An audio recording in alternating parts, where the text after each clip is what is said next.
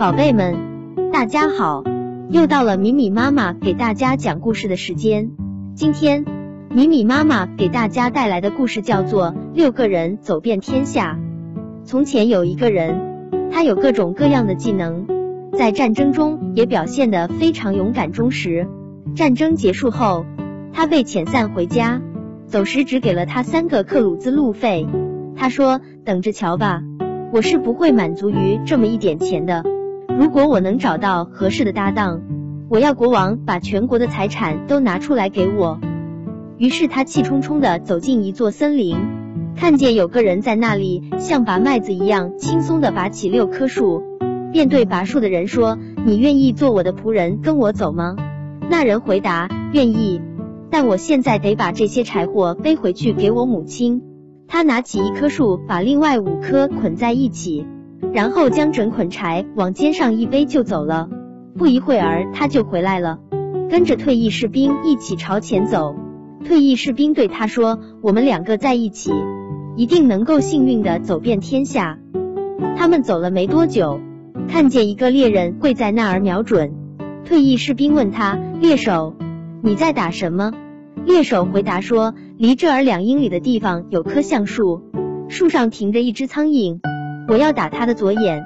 退役士兵说：“好极了，请你跟我们一道走吧。我们三个在一起，准能幸运的走遍天下。”猎人很乐意的跟着他们走了。他们来到七座风车旁，只见风车在飞快的转，可左右却没有风，连小树叶都一动不动。退役士兵说：“我真不知道是什么在让风车转动，这会儿一丝风都没有呢。”说着，又和同伴们继续前进。他们又走了两英里左右，看到有个人坐在树上，一个鼻孔塞上了，另一个鼻孔在出气。退役士兵问他：“天哪，你在那上面干什么呀？”那人回答说：“两英里外有七部风车，你们看，我一出气，他们就转动了。太好了，请你跟我们走吧，我们四人在一起。”准能幸运的走遍天下。吹气的人于是爬下树，跟着他们一起走。走了一段时间，他们遇到一个人，只用一条腿站在那里，将另一条腿卸了下来放在一边。退役士兵问：“你这样可以休息的很舒服吧？”那人回答：“我是个赛跑家，为了不跑得太快，只好把一条腿拿下来。如果我两条腿同时跑，那就比飞还快了。”好极了，请你跟我们走吧。我们五人在一起，准能幸运的走遍天下。于是他们一起走了。走了不一会儿，他们又碰到一个人。那人戴着一顶小帽子，可他只将帽子挂在一只耳朵上。退役士兵说：“把帽子戴正，别挂在耳朵上，要不别人会以为你是个傻子。”那人回答说：“我不能把帽子戴正。”否则寒冷就会降临，天上的飞鸟都会被冻死掉到地上来的。原来是这样，请你跟我们走吧，我们六人在一起，准能让世界在我们面前折服。他们来到一座城市，那里的国王正好在宣布，谁要是和他女儿比赛跑赢了，就可以做她丈夫，输了的一律砍头。这时，退役士兵报名说：“我愿意让我朋友替我比赛。”国王回答说：“那你必须把他的生命也作为抵押，你的头和他的头都要承担失败的后果。”互相讲清条件后，退役士兵给赛跑家装上了另一条腿，对他说：“快快跑，帮我们取得胜利。”比赛规定，谁要是先从一口很远的井里取了水回来，谁就赢了。赛跑家和公主各拿了一个水罐，同时开始起跑。公主跑了才一小段距离。赛跑家就跑没影了，他跑得像风一样迅速，很快来到那口指定的井边，装满一罐水就往回跑。但跑到半道，他觉得有点累，于是放下水罐躺下睡觉了。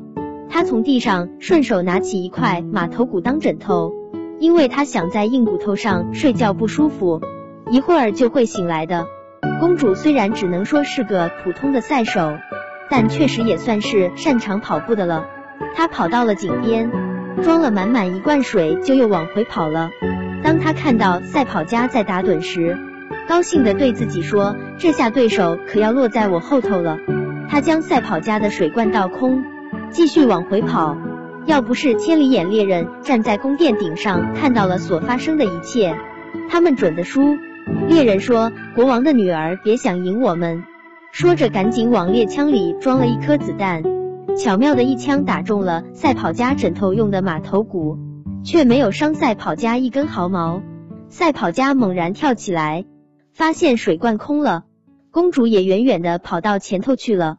她并没有因此泄气，又跑到井边装满水罐往回跑，结果比国王的女儿还是先到了十分钟。她说：“你们看，我这会儿才用上两条腿。”以前根本不能算赛跑，国王十分生气，公主更是因为要被这么一个普通的退役士兵娶走而懊丧不已。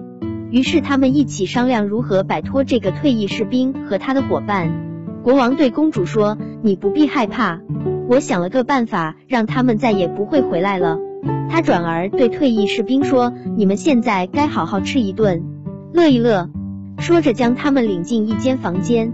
那里的地板是铁的，门也是铁的，窗上安了铁栏杆，屋里摆了一桌精美的宴席。国王说：“进来吧，好好吃一顿。”接着他命令厨师在铁地板下面生火，把铁板烤得通红。厨师在下面烧火，上面的六个人开始觉得热乎乎的。起先他们还以为是饭菜的缘故，可后来越来越热，便想出来凉快凉快。没想门被反锁了，于是明白国王不怀好意，是想让他们在里面闷死。他不会得逞的。戴帽子的那人说：“我来降一层寒霜，让火在他面前羞愧的溜走。”他刚把帽子戴正，寒霜就降临了，热气一下子全被驱散，连桌上的菜也开始冻结了。过了几小时，国王以为他们肯定被热气闷死了。于是亲自来开门查看，可他打开门一看，六个人好端端的站在那儿，生气勃勃。他们说想出来暖和暖和，里面实在太冷了，食物很快都冻结了。国王怒气冲冲的将厨师训斥了一番，质问他为什么不按命令行事。厨师回复说火烧的够旺了，不信你自己去看看。国王一看。铁房间下面果然燃着熊熊大火，他这才明白用这法子是治不死这六个人的。国王不断琢磨着怎样才能赶走这些不受欢迎的客人。后来他把领头的找来，对他说：“如果你肯要金子而不要我女儿的话，你要多少就可以拿多少。”好的，国王陛下，他回答说：“我仆人能拿多少，你就得给多少，那样我就可以不要你女儿了。”国王这下满意了，退役士兵接着对他说：“我十四天以后来取金子。”紧接着，他召集了全国的裁缝，要他们在十四天内缝出一个大口袋。缝好后，他要那个能把起树的人扛上口袋，和他一起来到国王那里。国王问：“那个扛着像房子一样大麻袋的大力士是谁呀？”他突然一惊，说：“他能扛走多少金子啊？”他命人搬来一吨金子，是十六个最强壮的人搬来的。可大力士一把抓起来放进口袋，说：“一次怎么不多搬点？这点金子连口袋底都盖不住。”国王只好让人把他的全部财宝一点一点都拿了出来。大力士把他们往袋子里一扔，连一半都没装满，便说：“再多运些来，这么一点根本不够装的。”国王只好用七千辆车将全国的金子都运来给他。大力士连金子带套着车辕子的牛都一把扫进了口袋，还说：“我就不细看了，拿来什么我装什么，只要把袋子装满就行了。”等全部装完，袋子里还有很多空地方。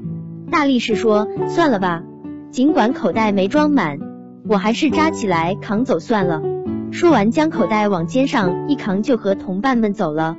国王一看自己的全部财产被这么一个人夺走了，心里十分生气。他命令骑兵们上马追赶那六个人，把大力士手里的包夺回来。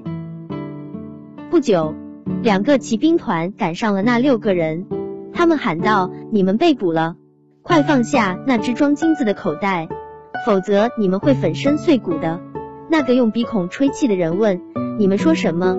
我们被俘虏了，我这就让你们上天跳舞去。”说着就捏住一个鼻孔，用另一个鼻孔吹气，结果把两个骑兵团吹得乱成一团，有的被吹到了天上，有的被吹过了高山，这里一个那里一个的，摔得满地都是。有一个中士，本来是个勇士，不该受这种侮辱，可此时他不得不请求饶命，因为他已经伤了九处。吹气的人停下来，让那中士慢慢落下来。没再受伤，他对中士说：“现在你回去报告国王，要他再多派些骑兵来，我好把他们全吹到天上去。”国王一听报告，只好说：“让这帮流氓走吧，他们有魔法呢。”他们六人把财宝带回家分了，从此富足的生活到老。